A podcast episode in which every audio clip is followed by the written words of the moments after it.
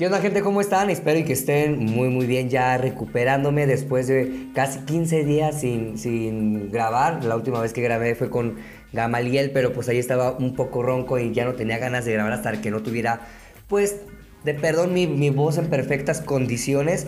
Pero ahora eh, les traigo un tema pues yo creo que es bastante interesante y bastante eh, propio de recapacitar acerca de lo que está pasando con las nuevas tecnologías que ya lo he dicho muchas veces y sé que me van a tener en un concepto así, las tecnologías han venido para reinventar, para ayudar, para facilitar eh, todas las tareas del día a día, ¿no? Eh, a veces tenemos como tareas y compromisos que no recordamos, ah, pues recurrimos a la, a la, agenda o algún blog en donde pongamos pequeñas notas y nos recuerden. Eh, a veces se nos olvida cualquier cosa, cualquier palabra y la vamos a buscar directamente al internet porque todos tenemos algún aparato tecnológico, un celular, una tablet, una laptop, lo que sea, ¿no?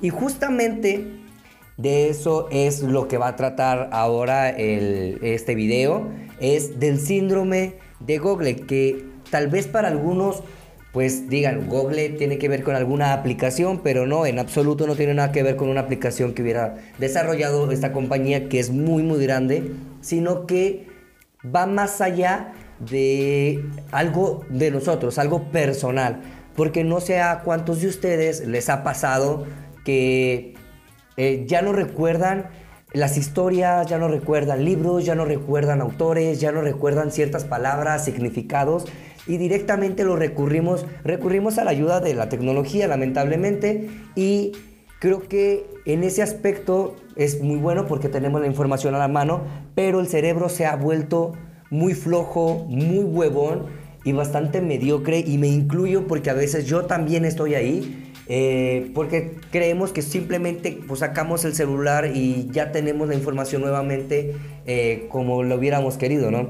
El síndrome de Google básicamente a lo que estuve haciendo la investigación es de que el cerebro eh, ya no tiene tanta la capacidad de retener eh, eh, o más bien tiene una fuga de, información porque es muy fácil sacar el celular, o sea, lo repito, es muy fácil sacar el celular que en lugar de ir a la biblioteca, porque anteriormente, antes de que llegara todo este boom de la tecnología, tenías que recurrir a bibliotecas públicas, tenías que recurrir a algún lugar en donde estuviera la información, a unas hemerotecas, que también es, es muy posible que fueran a una hemeroteca, eh, a periódicos y tener que chutarse toda la información o todo el artículo, todo el apartado que tenía que, que, de donde tenían que sacar la información y pues bueno, ya que la tenías, pues ya la podías exponer. Ahora en automático, no sé, cualquier palabra eh, se te, que se te venga a la mente, eh, la buscas y la encuentras.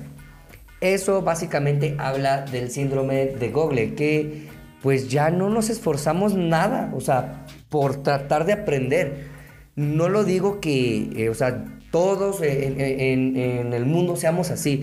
Hablo de unos cuantos pocos porque yo estoy como en entre esa delgada línea de seguir leyendo libros físicos y ya no tanto en el celular o, teclear alguna palabra y buscarlo directamente y encontrarlo y ya después exponerlo. Yo estoy en esa delgada línea entre eh, lo viejo y lo nuevo y agarro como la mejor parte o bueno, lo que yo creo que es la mejor parte de cada cosa para que no me afecte tanto en el desarrollo, pues yo digo que cerebral porque la verdad está muy muy cabrón. Me he fijado últimamente que eh, hay niños que ya no, ya no se esfuerzan nadita en cuestión de dónde lo busco o dónde puedo conseguir la información, sino que en automático pues con una tablet o con un celular lo puedes hacer fácilmente, ¿no? Dicho de otra manera, el cerebro se está haciendo flojo y holgazán. No sé si algunos de ustedes han leído eh, mitología griega en donde se decía que los griegos o más bien se, se, afirmaba que los griegos, antes de escribir o de plasmar sus obras eh, literarias, primero tenían que pensar muy bien y tenían que formar una estrategia muy chingona para saber qué era lo que iban a escribir. En ese momento no existía como tal el papel en, en Grecia. Eh, lo que ellos hacían, no sé si algunos llegaron a ver este, alguna película donde aparecían con estos pedazos de, de rocas, de mármol, en donde ellos empezaban a tallar poco a poco los escritos para, para después como mostrarlos, ¿no? Imagínense ustedes eh, en estos tiempos hacer ese tipo de acciones, o sea, te equivocabas en una letra o te equivocabas en una palabra, en un concepto y tenías que volver a empezar. Entonces era bastante eh, común que antes de escribir, pues tuvieras que estructurar muy bien qué es lo que tenías que, escribir. Hoy en día no. Hoy en día, pues simple y sencillamente eh, le das pues retroceder o, o borra las letras que tengas que borrar y ya, tan tan, se acabó. Entonces, ¿qué es lo que pasa? El cerebro no tiene tanta capacidad, o más bien no lo estamos trabajando tanto del lado de qué es lo que vamos a plasmar, qué es lo que vamos a hacer, qué es lo que vamos a escribir, cómo lo vamos a decir. Simplemente como nos cae en frío, tratamos de ponerlo y bueno, me la cagué en esta parte, la borro. El síndrome de Google habla específicamente de eso, que el, el humano se ha vuelto pues un tanto holgazán al momento de poder, eh, no sé, recordar cosas. Algunos, pues lo repito, pues se les viene a la mente algún, algún nombre, pero pues no se acuerdan del apellido, no se acuerdan de algún concepto y pues recurrimos directamente pues al celular.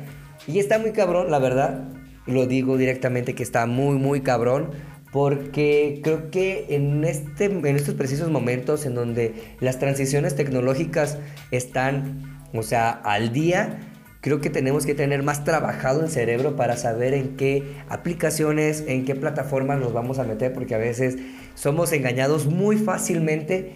¿Y por qué? Porque pues, no tenemos esa agilidad mental de leer, de checar, de revisar. Y simplemente, pues, ah, son tres sencillos pasos, lo sigo, tan tan se acabó, hasta ahí. Pero después vienen las consecuencias graves. Todo esto es una cadena. La verdad que si lo ponemos sobre la mesa, no acabaríamos porque es, es un tema tras otro tema, es otra cadena tras otra cadena, que al final de cuentas, creo yo, y se va a escuchar demasiado, demasiado dramático, pero pues nos terminan destruyendo, nos terminan destruyendo muy cabrón.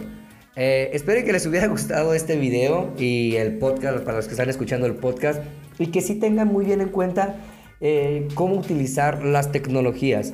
Ahorita simple y sencillamente se los eh, entregué así muy burdamente para que les entre pues esta, esta curiosidad de saber un poco más acerca de este tema. Pero sí me gustaría que estuvieran checando pues mi contenido también y que se estuvieran suscribiendo a todas mis redes sociales y que pues estén al pendiente. La verdad que es lamentable a veces eh, ni siquiera saberte, no sé, el, significado de alguna palabra o simple y sencillamente no tener la capacidad de analizar o de, o de, cuestionar cosas. La verdad está muy, muy cabrón. Y pues nada, esto fue todo por el video de hoy. Síganme en todas mis redes sociales. Mi nombre fue Miguel Torres, ya saben. Nos vemos en la próxima. Bye.